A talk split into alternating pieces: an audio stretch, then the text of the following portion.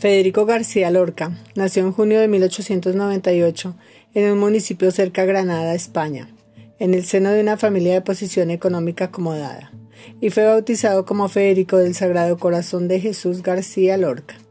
Su padre era un hacendado y su madre maestra de escuela, que fomentó el gusto literario de su hijo.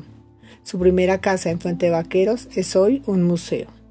La poesía de hoy de este magno autor lleva por título Canción Otoñal. Hoy siento en el corazón un vago temblor de estrellas, pero mi senda se pierde en el alma de la niebla. La luz me troncha las alas y el dolor de mi tristeza va mojando los recuerdos en la fuente de la idea.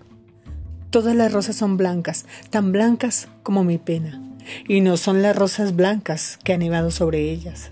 Antes tuvieron el iris también sobre el alma nieva. La nieve del alma tiene copos de besos y escenas que se hundieron en la sombra o en la luz del que las piensa. La nieve cae de las rosas, pero la del alma queda, y la garra de los años hace un sudario con ellas.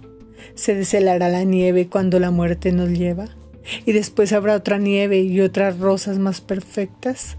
¿Será la paz con nosotros como Cristo nos enseña? ¿O nunca será posible la solución del problema? ¿Y si el amor nos engaña? Que en la vida nos alienta si el crepúsculo nos hunde en la verdadera ciencia del bien que quizá no exista y del mal que le late cerca. Si la esperanza se apaga y la Babel se comienza, ¿qué antorcha iluminará los caminos en la tierra? Si el azul es un ensueño, ¿qué será de la inocencia? ¿Qué será del corazón si el amor no tiene flechas? Si la muerte es la muerte, ¿qué será de los poetas y de las cosas dormidas que ya nadie las recuerda? Oh sol de las esperanzas, agua clara, luna nueva, corazones de los niños, almas rudas de las piedras. Hoy siento en el corazón un vago temblor de estrellas y todas las rosas son tan blancas como mi pena.